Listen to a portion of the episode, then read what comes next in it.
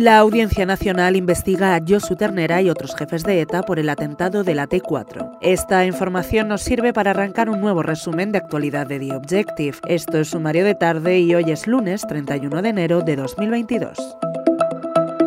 La audiencia admite así a trámite la querella interpuesta por la Asociación Dignidad y Justicia contra cuatro jefes de ETA por su presunta responsabilidad en el atentado. Este acabó con la vida de dos personas y dejó decenas de heridos en la T4 del aeropuerto de Barajas el 30 de diciembre de 2006.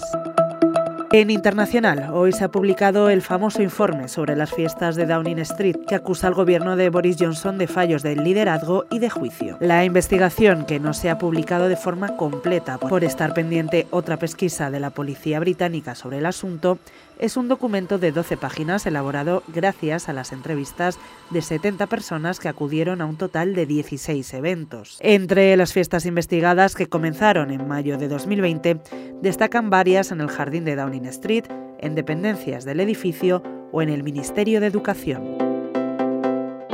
Terminamos con la última hora sobre el gran tema del fin de semana en las redes y más allá de ellas, el Benidorm Fest. El sindicato Comisiones Obreras ha entrado también en materia y se ha sumado a las críticas a Radio Televisión Española, pidiendo además dejar sin efecto la victoria de la cantante Chanel. Para Comisiones urge aclarar las irregularidades que a su juicio han jalonado el proceso de elección mediante un sistema que incluyó votos telemáticos del público que se habían decantado por Tansugueiras en primer lugar y por Rigoberta en segundo. También Unidas Podemos ha registrado varias preguntas en el Congreso sobre la polémica elección de la canción que representará a España en Eurovisión. Seguiremos informando sobre el gran eurodrama de los últimos años.